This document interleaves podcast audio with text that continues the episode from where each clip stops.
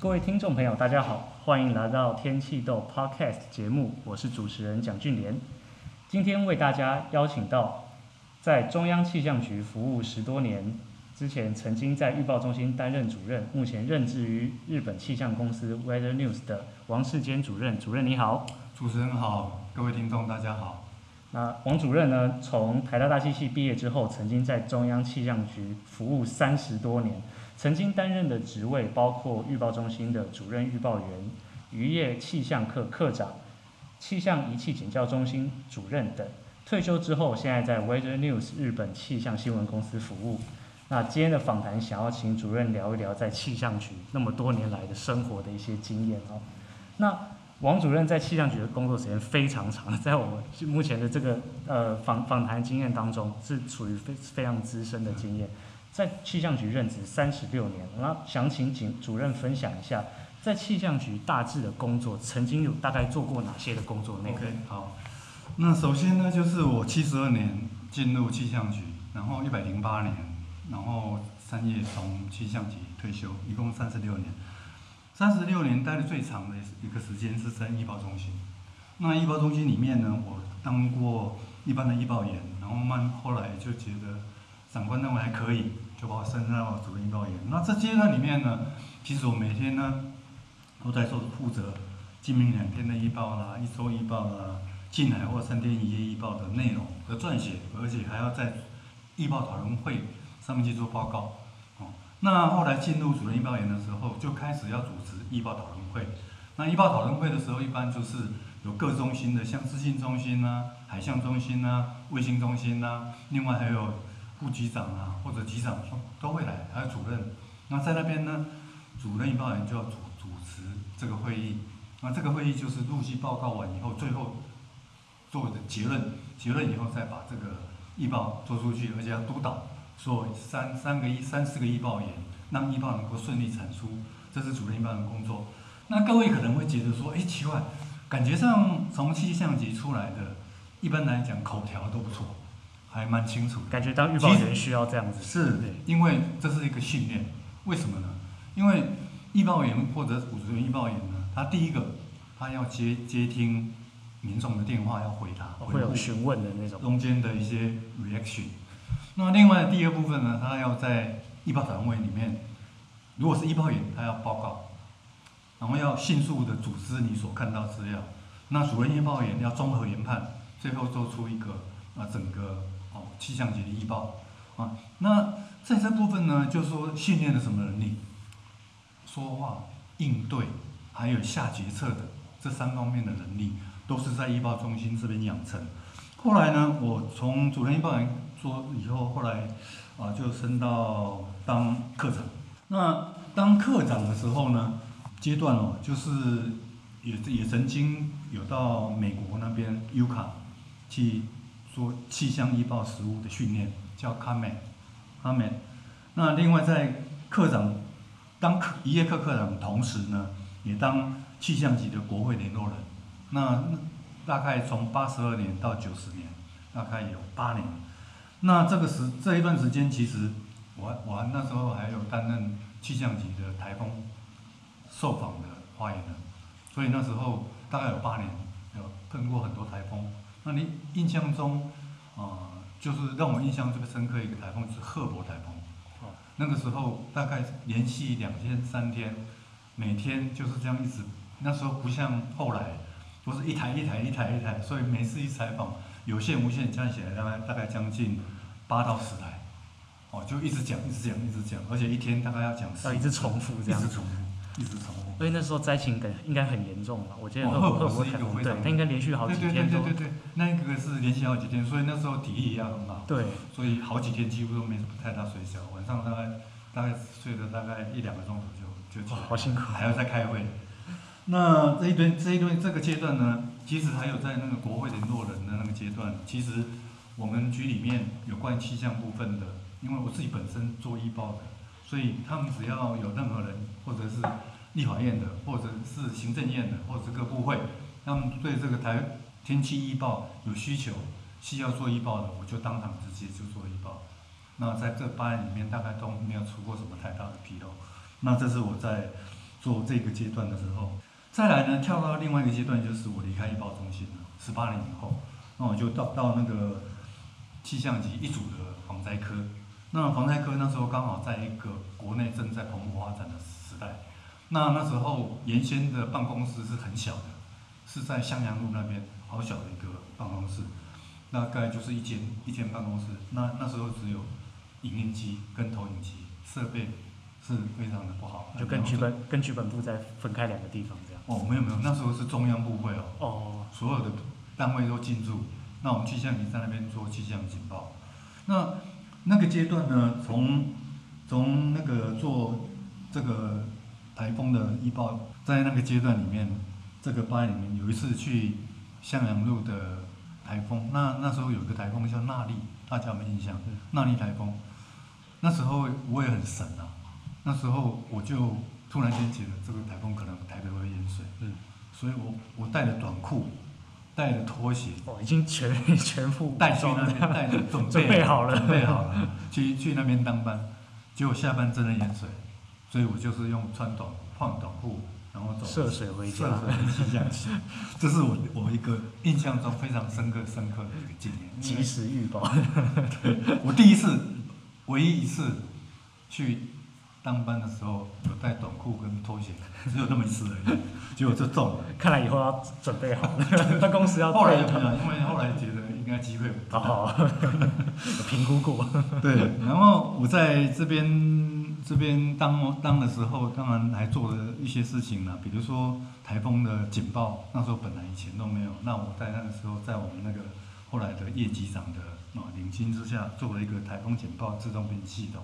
那叫 AMIS，那这是很有用，就是说，你只要所有资料全部都，就你只要按一个按一个键，它所有简报全部帮你做好，那你只要去做删减就就可以了，所以加速了你在做简报时间，因为那个时候在那边应变中心，你们装在应变中心，在在就是好像在作战一样，所以要争取时间，要快很准，嗯，要很准，所以那时候这个这个系统也是蛮重要的一个系统。另外，在那时候也定，我在我的那个时候大概花了两三年的时间，然后完成从事气象或海象预报业务许可办法的立法工作。那时候要开公听会什么的，很多的琐琐碎碎的行政程序，那在我都没完成。那也没想到，在今年我就用了这个办法去申请了个人证照。我们有些听众朋友可能不太清楚，可不可以跟大家分享一下这个许可证在台湾现在是有什么样的功能？这个许可证就是说，你今天有这个。许可证的个人或公司才有办法在台湾从事气象相关的行业。哦，所以没有许可证的话，就不能随意的对。去发布这些资讯。另外就是说，你有这个许可证，你可以你做的预报可以跟气象局不一样，就是气象局可能报二十三度下雨，你可以报不下雨，这时候都要看看如果消费者他们觉得哎哪一个比较准，哦，而且你的发言可以针对预报的部分去发言。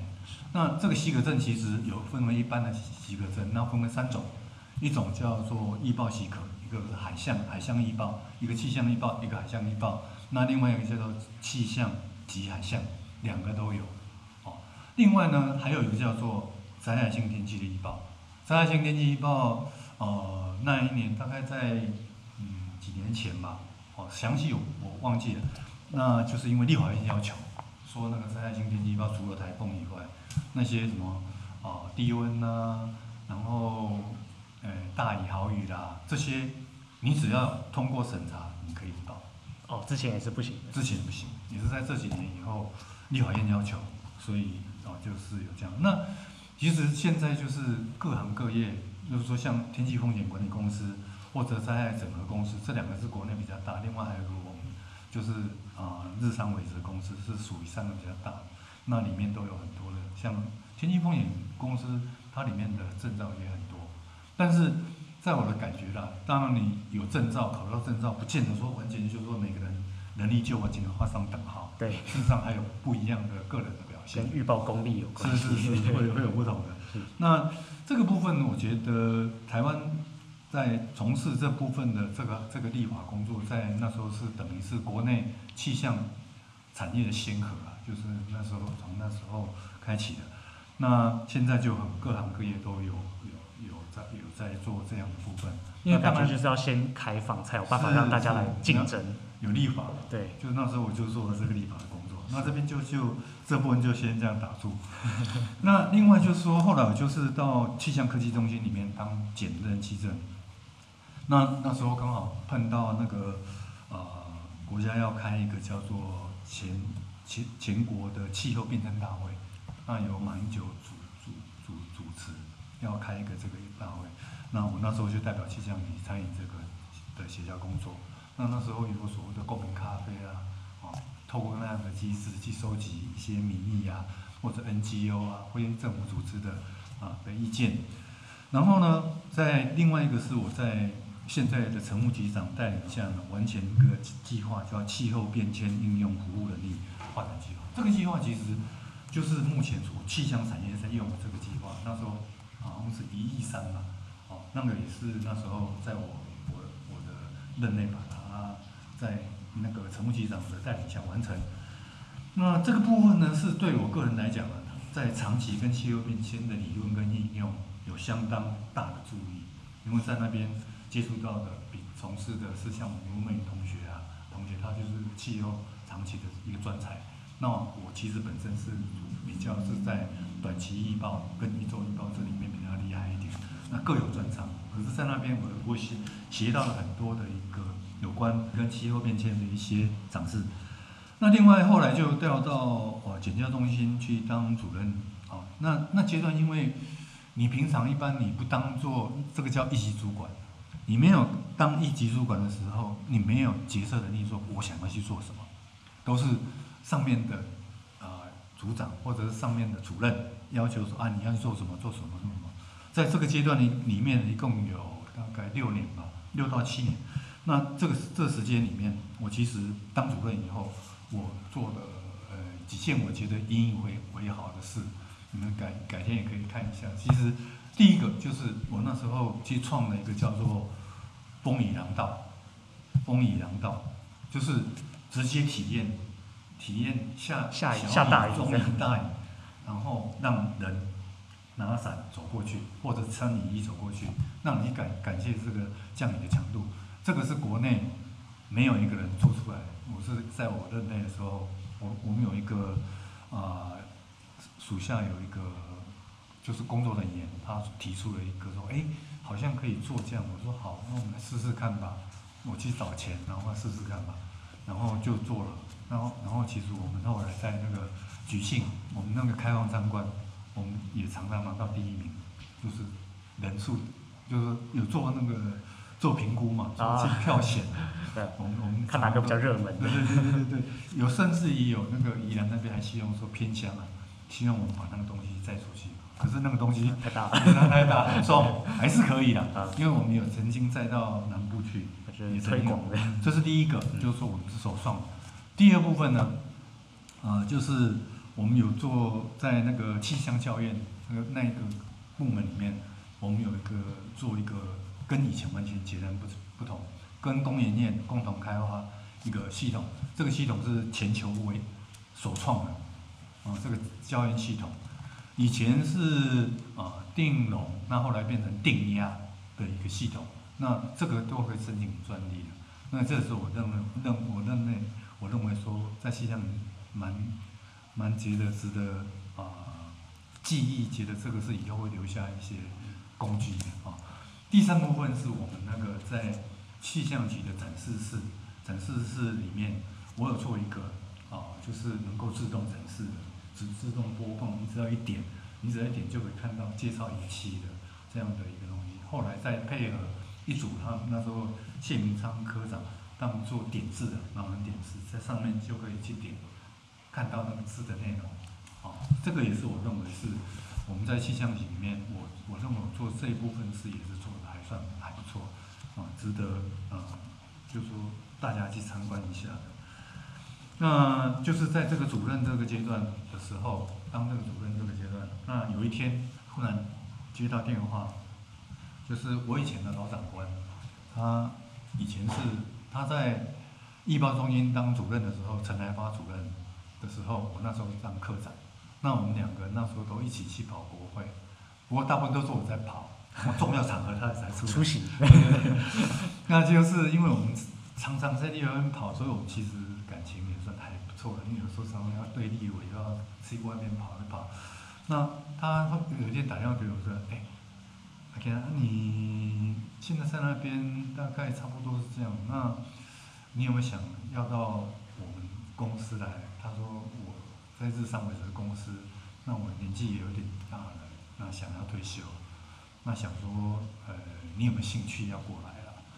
那时候主任已经退休了吗？还没，还没，还没退休。那时候我就说，我也不知道那个工作形态是怎么样，那我可不可以？找时间先过去看看，他说 OK 啊，你就过来。那就过去以后，他就跟我说那边的一个一个状况，因为我那时候离退休大概还有大概五六年吧。嗯。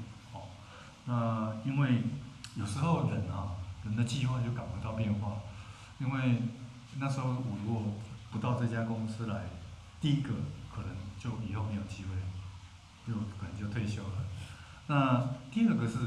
我在想，我这辈子三十六年都在公部门工作，我还从来没有到私部门工作过。我觉得这是一个一个崭新的一个体验啊。那我觉得在人生里面有这样体验，我觉得实在也不是那么容易，有机不可得了啊。感觉要试试看。那我就想来试试看。那那时候就去去公司，然后就是他在伟泽公司有个比较高级长官，在在。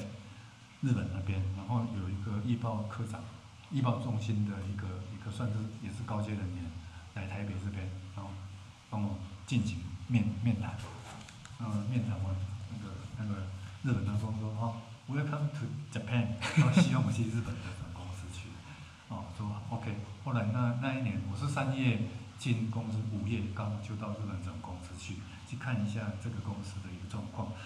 那我觉得这个这也这个也是一个非常难得的一个经验，哦，啊，这是我在哦到这这个阶段，就是我在气象局的部分，然后然后再讲第二部分讲我怎么样到伟哲气象公司的一个心心里面的一些想法，大概是这样。是是。刚刚气象局的部分啊，因为主任刚刚曾经讲过，有待过非常多不同的单位，嗯，想请问一下，就是。呃，在气象局里面，如果要像这样换换不同的单位，或者说我想要当主管职，这样这样子，譬如说要要要升职的话，嗯，需要经过什么什么样的考试或考核吗？呃，这样子好了，我我稍微做一个呃这部分我稍微讲一下，因为其实你在公务员里面，我我其实只有到大学毕业，我就没有在我没有在想念书了，我就直接到气象局上班。那我两个同学卢梦明跟盛明典，他们都去读到去外国读到博士，好，然后就各自有不同的。后来他们都从从那个国外啊再回来气象局工作。那每个人的发展事实上是不同的。是。那我其实我的学历不高，但是其实我为什么可以这样子一直换来换去，然后一直升到一级主管，其实也真的是不容易啊。说实在的，其实这个就是要你本身本身哦。第一个，在即使在职场里面啊，我我我的经验是这样的：第一个，你本身专业能力要强；第二个，你的人格特质要好；那第三个，你要有一个叫做广结善缘，就是你要在过在你的过程当中，要跟跟旁边的人可以处得很好，人家有机会的时候就会想到你。长官他觉得，哎，你做的不错，就把你提升到另外一个 level。至少不要跟人家交恶。是是是，因为这个，我觉得在不管在任何一个地方，其实人格特质是最重要。我举个例子好了，就说我举我们公司有个例子，哦，那时候就有一个他是博士哦，读到博士在日本，他入了日本籍，他一直觉得很不能平衡，为什么有一个台湾的过去的他学历也也是一。也不是非常的好，学校也不是很好，哎，可是他就走的比他更前面。那我在公司里面走。对对对，为什么？因为他的人格特质太好，因为他他会受到，就是说他在工作的时候，因为他可能人格特质的问题，所以很多人都愿意帮助他。所以这个是一个很难得的一个一个人的特质。那所以说。我我的看法是说，其实读书不就是不是唯一的一条路，啊，但是在职场里面，你都可以透过在职场里面去一边学习，慢慢学习，然后累积你的人脉，你的一些那个，然后你还是有办法可以可以得到这样的 promotion。是，这是我我我对这部分的看法。是。这样。所以在气象局里面，其实应该有很多人是。选择不升迁的，留在原岗位工作。有有没有这样子的的同仁？有。有。比如说，比如说预报中心有没有那种，就是。他也好像也没有特别想要当主管，他就认为他就当个有预报员这样子。有。那这样这样工作内容跟当主管应该就还是有差，对不对？这个因为是。气象也是这样子，其实不管是什么，你你在部门里面有一个是叫做技术部分，技术部分，那有一部分是行政的部分，那两个部分不一样。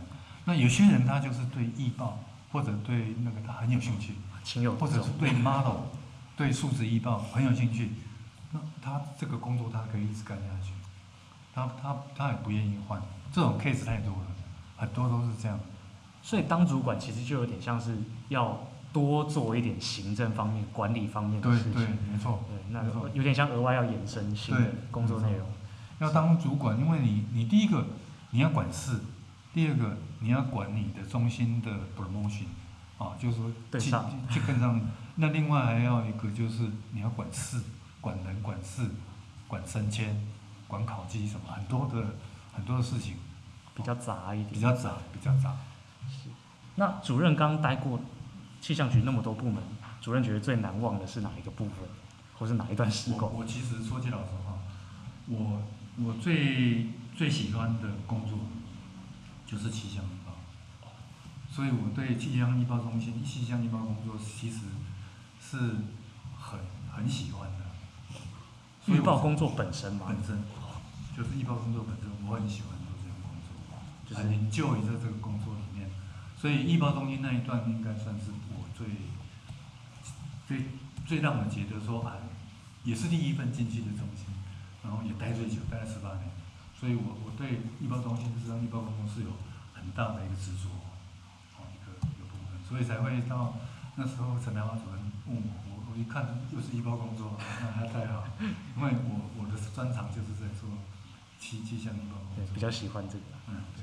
因为我们我常常听学长解说，气象局预报中心就工作时间会比较可可能不就是没有像一般一般做行政工作一样那么那么规律，就有些时候要加班，然后或是有时候台风来的时候就会变得非常的非非常忙，可能要好几天才有办法休息。对，所以那时候主任那时候会不会觉得不习惯？不会，就一开始进去的时候其实就蛮觉得蛮蛮享受这种过程。是是是，真的我我我是认为。不管是在做预报，或者是在台风受访的，虽然很辛苦了，可是我觉得那个是一个，就说能够把那个信息传传递给防灾单位，传给给民众呢，我觉得是蛮很重要。所以个人稍微牺牲一下，是我觉得还可以。有成就感。是是是。主任后来在 Weather News 工作的时候，听、嗯、主任说也是跟也是做跟气象预报这个呃领域比较相关的工作。那 Weather News 里面实际在做的业务内容跟气象局有没有哪个部分比较像，或是主任现在业务内容主要大概是什么？应该这么说了，因为因为我重要的工作就是说，我我现在是跟伟泽公司是有签约的，所以我会依照他们的希望我做的啊工作去做。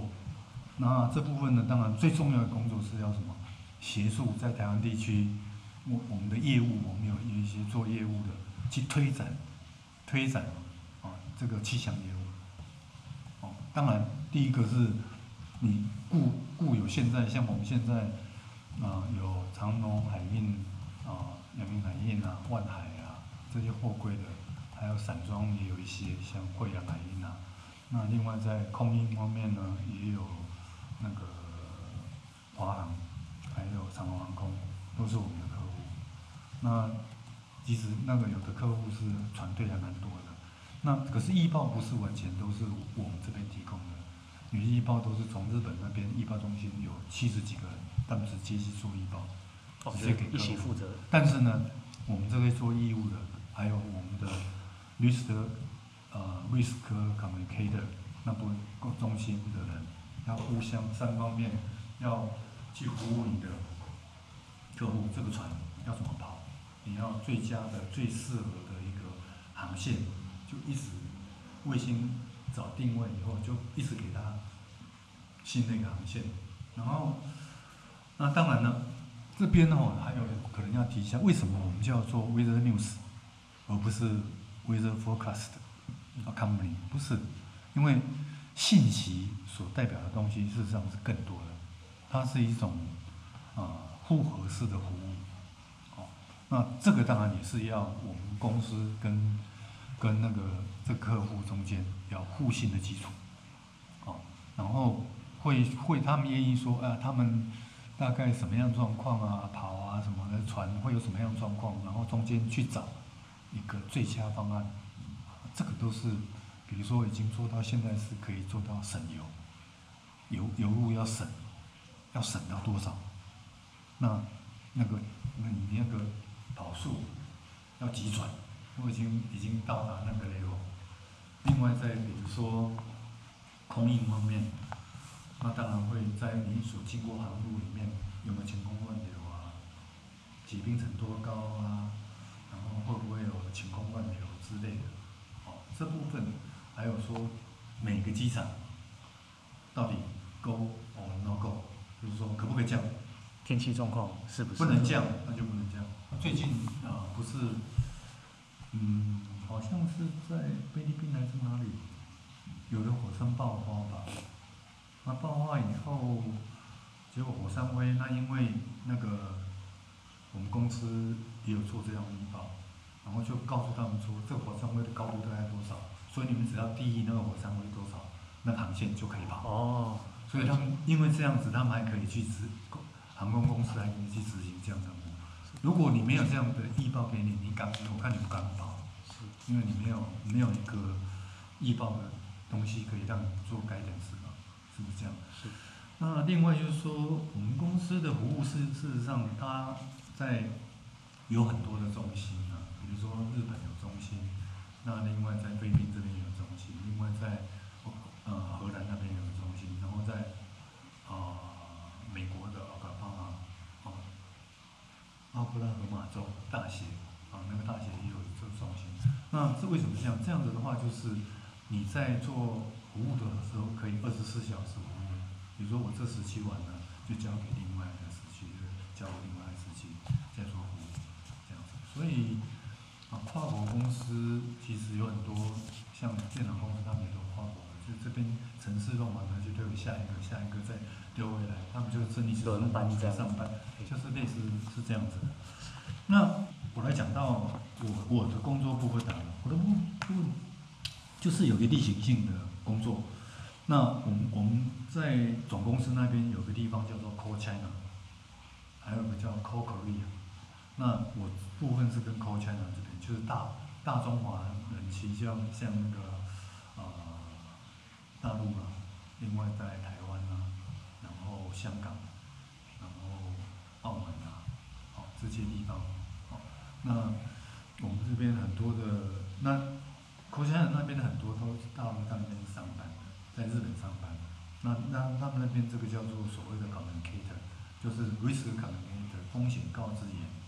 那他们就是我每天会跟他们报告视讯会议，视讯会议我就会做做一个简报，做一个简报报告啊，整个啊全球的天气，然后大东亚地区的天气，然后到一直到台湾的天气的一些状况。那也会告诉他们一些风险告知，比如说会不会有大雨啊，会不会有豪雨，会不会有浓雾啊，会不会有强风啊，是这些让他们去跟客户的时候可以知道说。但是基本上他们的预报还是我们的服务都是从日本那边预报东西过来，但是我这边是要让他们让解释，让他们了解以后，他们如果碰到状况要跟客户讲，他会有有有感觉，要怎么回答？整理整理，帮忙整理这些资讯，对对对，他们那看看我的简报就可以。所以他们的客户就是，就像刚刚主任说的，就可能是航空公司、航太公司，就帮忙联络这些。对对对，了解。那另外呢，就是嗯，台风期间呢，我就会再多两次，就是早上、下午一次。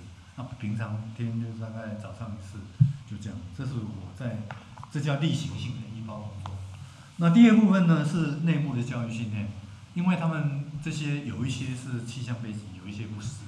那所以说我们都会就会根据，比如说啊、什么季节到了，比如说现在要报五号雷阵雨，我就会告诉他啊、台湾地区夏季午后雷阵雨的特性分析啦。那梅雨季的时候就会讲，台湾梅雨季之前就讲它梅雨季的天气预报的注意事项啊。台风的时候就介绍一个啊、台湾的台风的一些警戒啊。那另外还有一些基本的气候，台湾的气候特性跟天气系系统的一些常识的介绍。那这个是内部的教育训练。那另外还有一个外部的教育先导，因为我们有的客户啊，有时候我们业务也会安排，比如说我们到外万海或者是高铁去做啊，希望他们希望听听听什么样内容。那我们就来做怎么样的内容，来来跟他们讲。然后，那这个就是所谓的外部训练。我们其实也有对，比如说五百百帕的高空气象图，对未来海海象预测的实务啊，有一些影响。另外，二零二零年的台风季的趋势的展望。哦，那最近我还做了一个，因为他们要求做一个未来三个月的啊的一个天气展望。这个是我我才刚做出来。然后最后面第四部分，工作就是气象预报咨询的服务，因为他们常在外面跑，客户会问一些，比如说问说台北港的天气，问说南部的天气，啊或者是春节的天气，啊或者是呃其他地方任何一个天气都 OK。然后另外呢，也有是我我到望海去演讲以后，他们那些船长就提出一些有关于台风的问题。那提出来以后，我就来做一些答复。另外还有客户，他可能对这个烟花台风的预测，他们觉得那个台风的路径怎么会这样跑，我就会做一个一个一个三维然后给他们做一个一个一个一个报告。这个是部分。那所以基本上，哦对，还有最后一个最重要的工作，呃，就是气象预报证照的申请。那以前我是。因为我以前陈来帮我请请拜，他是也他没有申请证照，哦，他没有申请。来的时候想说他没申请，那我也不申请好，我就没有申请。可是到后来觉得说我们业务觉得说好像有需要，有需要我我今年就啊、呃、去年就花了一些时间，然后去申请证照。那证照的时候大概也蛮顺利的，就就通过了。那我就已经拿到个人的证照。那个人证照。后来我就是用个人证照在我们的公司申请，一下子也就下来了，所以我的证照部的工作也告一段落。那三年以后才会再 renew，大概大概是这样。是。呃，这个是就是我目前的工作的一个状况。是。那啊，是不是还有什么讲的不够的，或者你还想了解的，你可以再提问题。是。我觉得 Weather News 的的本。本身的工作的呃，就是服务的客户的对象，嗯，可不可以跟主任再多聊一点？比如说 Weather News 除了航空业、航海业这些，还有没有其他的不同客制化的那种气象咨询的服务？嗯，有，我们曾经高铁有做过，哦，高铁有，还有前年也有，哦，前年全年，哎对，前年目前还有在服务。那他们他们做的内业务内容会跟？会跟气象会会有什么什么样的影响吗？就是他们在做仓储啊、调度啊这部分啊，或者是产品一样的的状况啊。然后因为比如说你有，主要他们还是以天气为主。天气比如说你你现在那边如果下大雨的时候，那他他是不是在下大雨之前就先补货，不然到时候就来不及之类的。好，那其实国内目前。这部分呢，就是所谓物流业了。物流业其实还有很大的发展空间。那这这也是我们那个啊、呃、业务人员要去扮演的角色。他们要去开发市场，然后我们日日本的预报中心或者是 Call China 那边或者我这边就会配合他们推展的业务，去提供一种复合式的服务，这样子。是。那当然还有很多，其实有很多行业事实上都可以说，其实我们在日本做的服务很多啊，有大概有四十四个领域啊。哦，那么多，四十四个领域，各行各业都要。各行各业很多，道路方面，我们其实在日本公司分为三三部分，应该算四部分了。一个叫做 Wonderful Land，陆地 Wonderful Land，那另外一个 Environment，环境，那另外一个就是所谓的 VP，VP 就是航运，然后另外一个就是空运，这这主要是这这几个部分。那有在陆地上面的，比如说是像日本那边高速公路啦，物流这。环境的话是有一些比较不一样，比如说工程啊、工程的部分啊之类的，还有什么运动啊，哦，哦，运动赛事那赛事也有也有啊。台湾目前是不是应用的还稍微没有到那么广泛一点？可是这个跟区域上是有差异性的。比如说我举个例子好了，你说道路嘛，在台湾其实要要使用到的比较少。可是，在高中高纬度国家就会有下雪，下雪的话道路就会受损。那什么时候会下雪啊之类的？哦，那那这部分就是日本那边可能对我们就比较更需要到，台湾环境感觉不会下雨，大概也还好。比较还好，对对。所以这是有区域性的差别。所以事实上台湾的发展。嗯，是不是能够？这是第一部分的啊。第二部分是日本那边，其实他们已经养成一个，就是各行业他要得到专业知识，他们必须要互惠的这样的概念。台湾呢，目前还没有这样的观念，这个是需要一段时间累积，慢慢慢慢去开花，所以还有很大的一个市场。台湾企业可能还没有这个习惯去为没有这个对，为了这种资讯去。去，付出成本。对，那或许也有可能是气象局预报也做的还不错。有可能，认 为也不一不一样，也说不定。哦，但是我就跟你讲，其实不是只有预报，我们公司在服务的都是他们做的都是一个客制化、非常专业、非常多元的服务，绝对不是一个单向的服务。是，这样，了解。好，谢谢王主任今天接受我们的采访哦，谢谢王王主任在。在气象局担任这个非常久、非常多的时间，待过非常多的部门啊。那如果各位同学有对于气象局有有兴趣的话，也可以参考一下王主任的经验呢。里面有非常多的的部门，他的生活体验或是工作体验性质都不太一样的。好，那我们天气豆节目之后也会采访更多气象领域的呃学界以及商界的人物，来跟我们分享在职涯跟学涯上面的经验。那谢谢王主任今天接受我们的采访，谢谢，谢谢大家。